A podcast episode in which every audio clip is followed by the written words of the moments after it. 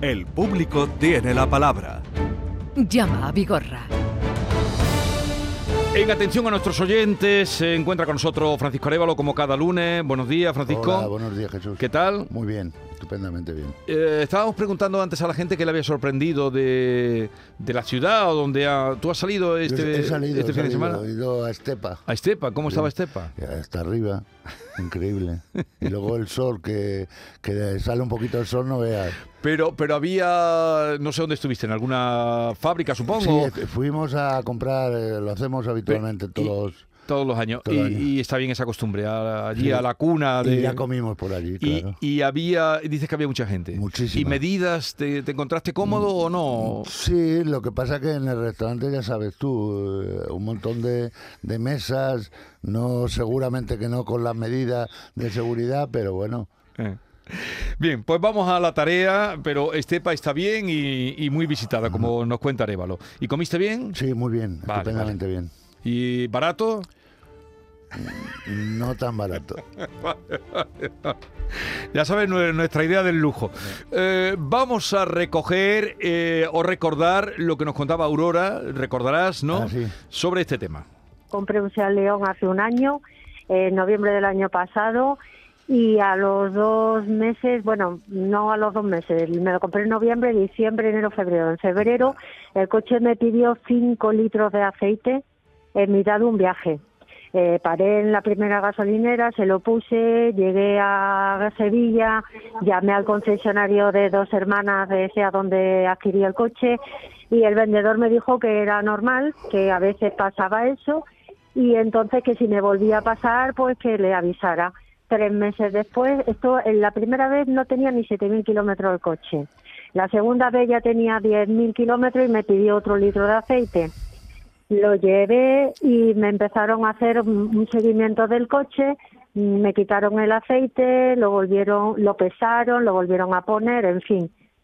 Y eh, a los mil kilómetros lo tuve que volver a llevar, decían que el consumo era normal, a los tres mil también lo tuve que llevar, que el consumo era normal. Y decía Arevalo que eso de normal no tiene absolutamente nada, como presentía Aurora. Vamos a ver qué ha pasado. Aurora, buenos días. Hola, buenos días. A ver, Hola. ¿alguna novedad? Pues no, de momento no, no nadie ha movido ficha y el coche por ahora no me ha pedido otro litro de aceite, aunque debe estar a, a las puertas, vamos. A ver, Bueno, sí, sí hay, buenos días, Aurora. Sí, sí hay Buenos novedad, días. ¿no? Hay dos novedades.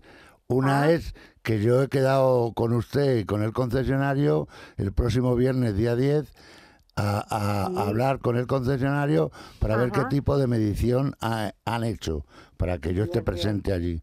Número dos, tenemos una notificación por parte del fabricante con un registro, un, número, un número de registro donde ellos están por la labor de ver qué ocurre a su coche, ¿vale? Por lo tanto, Sí, sí, sí, hay, sí, hay dos informaciones Hay importantes. dos informaciones, cierto, cierto. Yo pensé que me estabais preguntando por No, el por la solución no, Vale, tan rápido no. no, pero eh, Arevalo dice que eso no puede ser y hasta que no lo solucione no va a Claro, parar, yo, ¿no? yo- yo para Hombre, mí es claro, para mí es determinante eh, hablar con es una mujer la que lleva el control de calidad en el concesionario y la conozco y lo que quiero saber es qué medidas de control han hecho en esa medición de aceite, porque ahí es donde va a ser determinante conocer si es habitual, no es habitual, qué, qué cantidad de litros o, o- o- o peso que tiene el aceite eh, ha consumido su motor, ¿vale? Para poder eh, determinar qué es lo que vamos a hacer o qué tenemos que hacer. Sí, sí, sí. Y eso el, el viernes yo me veré con usted y, y con el con los responsables del concesionario y eso es lo que yo voy a, a tratar con ellos. Aparte, ya le digo, hay una alerta por parte del fabricante que, que, que para mí es lo más importante de su caso, que están atentos a, a ver qué ocurre, eh, qué información nos dan ellos, ¿vale? Vale, Vale. estupendo. Pues seguiremos mu- entonces. Muchísimas gracias. nada, Adiós. Aurora. Adiós. Eh, vamos con Silvia, que nos llama desde Linares. Buenos días, Silvia. Buenos días, A ver, Hola, bienvenida, cuéntanos.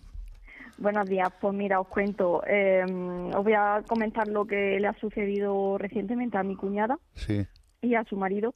Y es que sobre mayo de 2021 de este año suscribió un, un seguro de excesos para ella, su marido y su hijo ¿Eh? y lamentablemente el día 31 por la mañana cuando ella se despertó eh, se encontró muerto a, a su marido.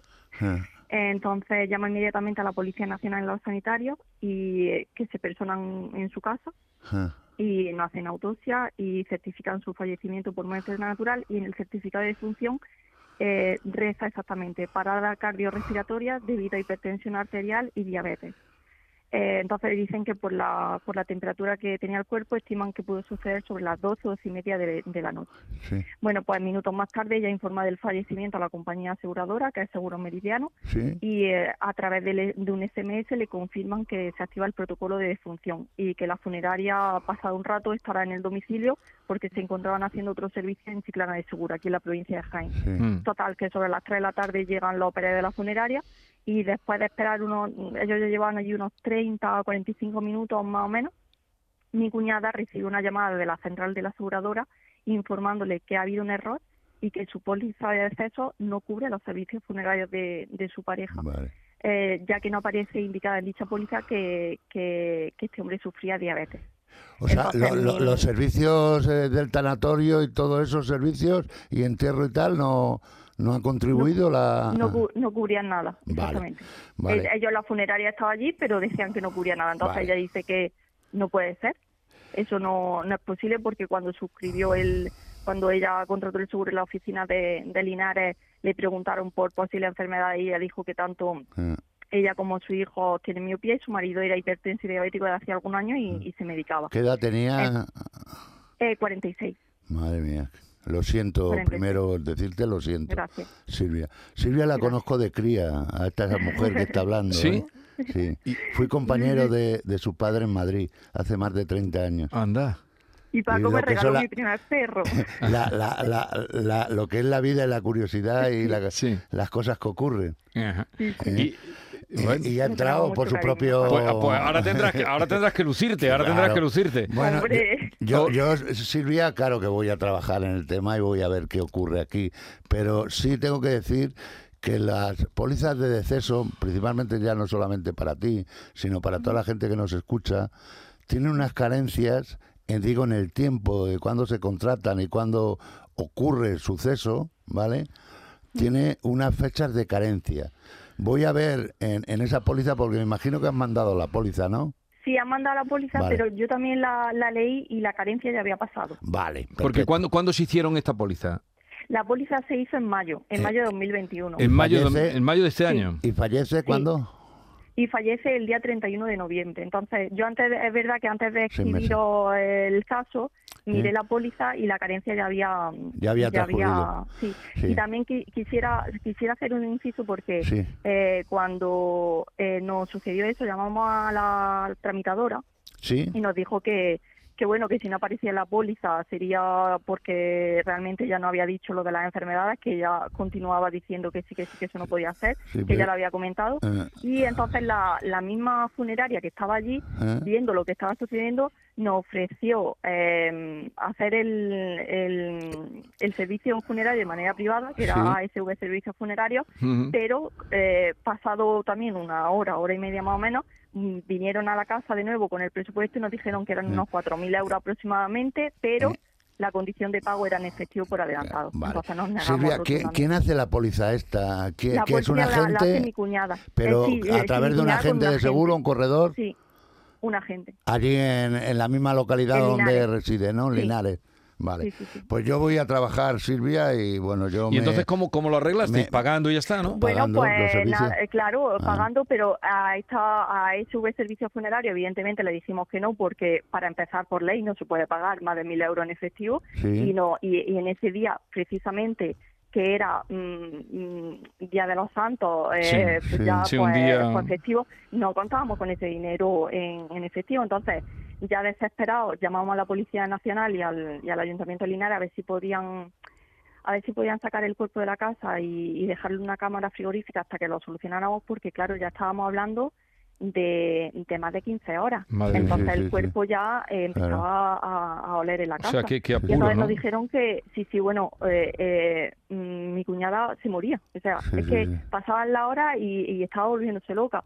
Total, que bueno, pues seguimos, cuando ya nos dijeron eso en el Ayuntamiento en- y en la Policía Nacional, ya llamamos al, al, a la funeraria de, al tanatorio de Linares Sí. y ellos nos prestaron los servicios funerarios y nos dijeron que, por supuesto, eh, no querían el dinero por adelantado, que lo primero era lo primero, Vale. que era atender a, a esa persona que había fallecido a la O familia. sea que los servicios, Silvia, lo hace el propio, el pro- eh, la propia aseguradora, ¿no? Eh, No, no, no, no, eh, lo, lo hace el tanatorio de Linares. Llamamos al tanatorio y de manera privada, lo hace el tanatorio, El de- tanatorio. Linares y después, días más tarde, en mi, fam- bueno, mi familia política se acerca al tanatorio Sí. y, y hace el pago de, los servicios. vale, Han tenido que vale, pagarlo vale. todo, absolutamente todo. Vale, pues yo Pues- me comprometo contigo, Silvia, y Ya. Delante de la gente de que voy a, a trabajar en lo máximo a ver qué, qué conseguimos aquí, ¿vale? Muchísimas gracias, Paco. Muchas gracias Hombre, por atender. Hasta luego. Silvia. Adiós. Adiós. Hasta luego. Eh, Antonio de Albaida, buenos días.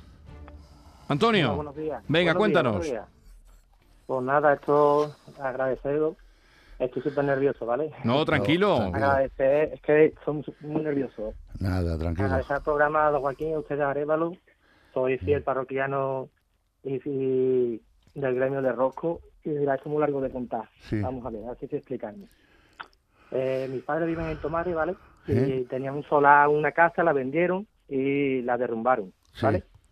Con tan mala suerte, pues, tú sabes, meten las maquinarias, todo el laberinto y todo esto, Sí. pues empezaron a tirar las paredes con las máquinas Sí. y a- ahí empezaron a venir los problemas. Se le rajaron los azulejos, eh, cogieron humedad de de salón, vamos, salón chorreando agua pura. ¿Mm? Yo he mandado una foto. eh, el cuarto de juego de mi sobrino enagado en agua cuando llovió la, la primera vez bien. Es que no sé cómo explicarme. Es que ha sido Sí, que tiene de un montón de que- daños, sí. Sí. La- la- tu, Eh, casa. La casa de mis padres. La casa de tus padres, vale, hasta, vale. Hace 29, hasta hace 29 años. Vale, venga, la casa de tus padres. ¿Y qué 29 años pasó? cuando yo me fui de ahí. Pues nada, pues se lo transmitimos a la compañía, se lo dijimos al dueño de la obra. Eh, no nos quería dar un principio el seguro, Eh, no sé por qué. Y ya transcurso, transcurso, hemos ido averiguando. Mi, mi hermana se ha encargado más o menos de todo. ¿Ah? Y nada, que eh, el, el seguro nuestro es Pelayo. ¿Sí? Y la aseguradora, pues entonces nosotros nos ha hecho a nosotros para que nosotros nos pongamos de- No, de acuerdo con la compañía contraria, que es Mafre no. y no sé yo por qué ha venido el esto, hasta que hayamos llegado a, a averiguar que eh, eh, como es responsabilidad civil que tiene contratado esta Protección obra jurídica, es sí. una fran- eh, tiene una franquicia de 600 euros. Sí. Entonces, pues ahí vienen los problemas. No, que, no tiene que haber mm, problema. Eh, toma nota, porque yo tengo aquí mucha documentación, Antonio. De todas maneras, yo voy a ayudarte en el yo, transcurso. yo no sé por dónde tirar, ni mi Sí, hermana, ni pues mi no, cuñado. no, ¿Y, desde no cuándo, desde cuándo estáis así? Pues, desde, Mucho tiempo. desde el 2020 que empezaron Oh, a derribar mm. la casa, Ah, Ya ahora mismo no sé si se mojará la casa, porque ya la casa está prácticamente terminada. La segunda planta ya hecha todo hasta arriba, está casi ya para entregarla. Tienen hechos sus pletines. Yo no sé si se mojará o no se mojará. Para- pero que para- cuando tiraron, perdón un momentito, Sí, cuando tiraron la casa, yo, yo estaba trabajando la construcción muchos años. Ah. Cuando tiraron las casas, yo estoy harto de verlo las obras, le echan espuma amarilla de poretano, ¿no? Yo llega, yo ya es que estaba impotente, llamé 20 veces al dueño de la obra y me mandan a un tío con una botellita de poliestano y metiéndole ladrillito a ladrillito. Digo, hombre, por Dios, esto no se hace. Son unas personas mayores que tienen 74 años. El perito viene, el perito contrario, y cada vez que viene le pone pega a mis padres en una casa muy vieja. Y mis padres con un ataque de nervios. Es que es horroroso, es que... Bueno, to- toma nota, eh, Antonio, perdóname tú a mí ahora. Eh, toma nota, eh, aparte de que yo voy a, a gestionar este tema, pero tu aseguradora, que es Pelayo, porque tiene, lo tienes contratado, no es por nada, sino tiene que hacer las reclamaciones a la, a la causante de- del problema, que es Mafre, para reclamar por daños y perjuicios todos los daños que tiene tu vivienda. Y vosotros no preocuparos de nada, ni tenéis que tratar con nadie, ni es tu propia aseguradora. Y eso es lo que yo voy a hacer. Hacer saber a Pelayo que tiene una póliza contraída con eh, vosotros con ella y ante esa situación tiene que trabajarla y tiene que mover ficha. Por lo tanto, yo de todas maneras hablaré también con más para ver quién es el perito que ha intervenido y, y- y tratar este tema a ver si te lo podemos solventar, ¿vale? Aquí lo último que nos dijo Pelayo, ¿Eh? que, que hiciéramos nosotros la obra, o sea, mis padres, ¿Eh? que hicieran ellos la obra. de- Que pagara y luego reclamar por la vía jurídica. Pero como yo le he dicho, y le ha dicho mi cuñado, digo, vale, si mis padres tienen una paga de 700 euros, ¿Eh? ¿cómo hace eso mis padres? Si, si es que no tiene. Claro. Es que cobra 700 euros de, de, de paga suya, Bueno, con 74 años. Mm, No te preocupes, yo voy a estar en contacto contigo, te llamaré y te diré la pauta que hay que hacer para intentar solventar este problema. ¿De acuerdo, Antonio? ¿De acuerdo? Venga, hasta luego. Vamos a ver si nos da tiempo a atender, de atender a Ana, que nos llama desde Bormujos. Ana, buenos días. Buenos días. A ver, cuéntanos, ¿qué te pasa a ti, mujer? A ver, mi padre este verano, en junio, tuvo un accidente yendo a un bar con unos amigos. Sí. Está para sentarse, fue a desplazarse, el pie eh, izquierdo tropezó contra una arqueta que estaba lo suficientemente elevada del suelo y se fue a sujetar a la silla, no pudo, se cayó y al caerse se fracturó la cadera izquierda y se astilló el húmero izquierdo. Sí. Eh, fue ingresado en el hospital, tuvo una intervención quirúrgica, salió del hospital después de una semana y nosotros nos pusimos en contacto con la aseguradora del, el- del bar. Sí. Entonces, tanto la dueña del bar nos dijo que estaba toda a nuestra disposición, que no había ningún problema, que ella ayudaba a lo que fuera. Yo me puse en contacto como hija de mis padres, eh, me puse en contacto con la aseguradora y, y nos dijo de que en un primera toma de que era un mero accidente, que eso no se indemnizaba. Un hecho Entonces, pues, fortuito que ha ocurrido, ¿no? Y ya está. Sí, es por ese saliente que Ah. eso no se considera de que por culpa del local mi padre se haya caído, pero bueno. Pero era dentro, digo, era dentro del local. Eso es mi pregunta que iba a dentro, hacer. Dentro del local. dentro, vale, vale, en vale. una arqueta Sí. interior dentro del local. Perfecto, sí. Y nada, al final pues yo reclamé al Departamento de Reclamaciones a Madrid porque como primera contestación yo no estaba conforme y les pedí que en base a qué baremo o a unos valores que me dijeran el por qué eso no era indemnizable. Me responden al mes y me dicen de que eso que no es indemnizable. Y digo, ya, pues ahora qué hago yo, ¿para dónde tiro? Si mi padre ha estado con una intervención quirúrgica, ha estado una semana y por esa arqueta saliente, entonces yo le hice fotos ¿Eh? y ese saliente eh, sigue. Vale. Y ahora han puesto una mesa encima. Vale. Eh, ¿En la compañía de seguros que te ha dado la respuesta, eso caso? Pregunto. A todo lo que yo he preguntado, tanto en la primera toma de contacto con la aseguradora como luego en la- al Departamento de Reclamaciones, esas respuestas siempre han sido que es un mero accidente y que no es indemnizable. No, pero, Pero eh, digo si es ocaso la aseguradora. Ah, sí, sí, ocaso. Ocaso, la aseguradora Vale, del eh, local. Sí. Sí, Eh, eh, bueno, nosotros lo que vamos a hacer es interpretar, porque en este tipo de accidentes que ocurren, digo de, son hechos que ocurren y ocurren y eh, en su momento, claro, la gente no está habituada a este tipo de incidentes, pero cuando ocurre este tipo de situaciones hay que denunciar ese hecho y que vaya un profesional a ver esa arqueta, fotografía, etcétera, etcétera, y que tenga antecedentes antecedentes de esa situación y es lo que ocurre allí. No es por dañar al- a, a la persona del bar, no, sino para cubrir las espaldas de- del dañado, en este caso tu padre, ¿vale? Mm. Pero claro, mucha gente, pues ocurre el hecho, eh, las prisas, eh, eh, el hospital, en fin, y no, no se hace ese tipo de situaciones. Ahora, hubo un perito que fue allí. pero al, a- a- al cabo del tiempo, ¿no? Iría. Eh, El perito fue al mes o menos, Claro. cuando se estaba tramitando todo, pero que era de, de- de- de la aseguradora. O sea, que el- estaba el- más para el- allá. es distinto. El, el hecho Claro. de ir al tiempo, imagínate que, que aun estando igual, que no fuera así, que, que esa arqueta lo hubieran movido. Pues ya no tienes argumentos periciales para ir contra nadie, ¿vale? Vale. Yo de esta Pero manera... que está Ana- igual, que está igual desde Vale, entonces. perfecto. Yo, Ana, lo que voy a hacer es eh, moverme a través de la aseguradora Ocaso. A ti te voy a llamar de forma particular para pedirte algún dato que me Vale. hace falta, ¿vale? Vale. y, y voy a intentar ayudaros, ¿vale? Venga, va- Vale. adiós Ana, ya te se pondrá Pues contacto. muchísimas gracias. Venga, vamos a ver si nos da tiempo a atender a Julia, qué le ha pasado, si no es muy complicado. Julia de Lebrija, buenos días.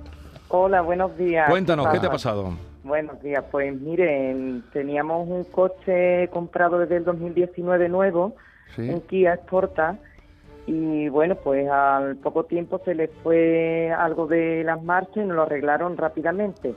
Pero el 22 de julio del 2021, pues se, le, mm, se nos quedó parado y bueno, íbamos de viaje, se nos quedó parado cerca de Antequera y nos dejaron el coche pues en el taller más cercano, sí, porque todavía lo cubría la garantía. Sí. Y bueno, pues sorprendentemente tardó pues dos meses en que nos lo devolvieran arreglado. Bien. Eh, lo recogimos el 22 de septiembre y el 23 que iba mi marido a trabajar, pues volvió a no arrancar.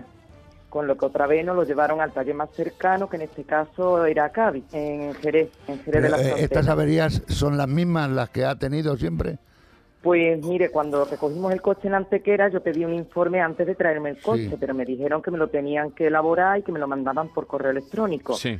Entonces, cuando se me volvió a parar, yo no sabía exactamente lo que le habían hecho por escrito. Claro. Me habían dicho que le habían cambiado la bomba de alta, pero bueno, no entiendo Porque de ese, ese mecánica. informe, ese informe no lo tienes, ese que pediste. Ese informe me lo dieron ya el 13 de octubre, creo que lo recibí por correo electrónico. El ¿Y, de usted nos lo ha mandado a nosotros? Sí, sí, eso lo he, no lo he enviado yo también a vosotros. Vale. Con lo que, bueno, en Jerez ¿Y me en qué que situación no me- está ahora mismo el coche? Ahora mismo está bien, afortunadamente el ¿Y- coche y qué es ya lo que pide usted? que nos lo entregaron y, y Pero entonces. ¿qué, qué es lo que quiere, Julia? Que, que ¿Qué miremos. quieres que haga yo? Pues mire, nosotros, hombre, nos ha costado económicamente mucho dinero porque nos hemos tenido que trasladar a los trabajos pues en vehículos particulares de taxi, en autobús, en tren. Sí, lo que Y pasa aparte es que... porque teníamos un coche nuevo que yo lo he estado pagando estos tres o cuatro meses y no lo he tenido en mi puerta, en mi casa. Ah, Vamos a ver. O sea que eh, sería lo que tú Julia. demandas es una Lo- eh, los daños y perjuicios, que usted está intentando pedir, eso es un punto número uno, eso tiene que ser a través de un juzgado, cosa que amistosamente no, no se llega a un acuerdo. Y segundo, es decir, yo tenía un coche mal, pero ahora está bien, el, el que nos cambien Claro. ese coche porque ahora está bien, la ley de garantía expone reparar cuantas veces sea necesario. Se tienen que dar algunos parámetros que yo se lo explicaré a usted cuando la llame. Yo voy a, a informarme a ver eh, qué es lo que ocurre. Pero tu, con sí, tu pero, eh, tu petición sería eso, los daños y perjuicios del tiempo que habéis estado sin el coche, ¿no, Julia? Claro, Vale. sí, Eh, sí. Pero claro, eso es complicado, me lo tiene usted que, que justificar y eso es muy difícil que yo lo pueda eh, gestionar. Eh, seguramente que en un juzgado sí, pero eh, A no ser lo que voy haya a tratar, lo voy a tratar, pero es muy difícil. Porque cuando tú lo has pedido, eh, lo mismo que estás reclamando ahora, que te han dicho, Julia? No, yo cuando puse la reclamación a la Kia era ya la, la tercera vez que estaba en el taller. Sí, pero ¿qué te han Entonces- contestado? Cuando tú has reclamado que te Eh. Ah, corran... cuando yo he reclamado, como ya, bueno, me, me contestaron antes de la tercera vez del taller que como lo tenía ya, pues que me regalaban la tercera revisión gratuita. Vale. Bueno, Arevalo, tú Yo hablas con ella y a ver qué se puede hacer. Eh, que tengas una buena semana Igualmente, y disfrutes del Día de la Inmaculada y lo que te queda todavía Gracias. por disfrutar. Hasta luego. Son las 10.55, tiempo para la publicidad. Continuamos.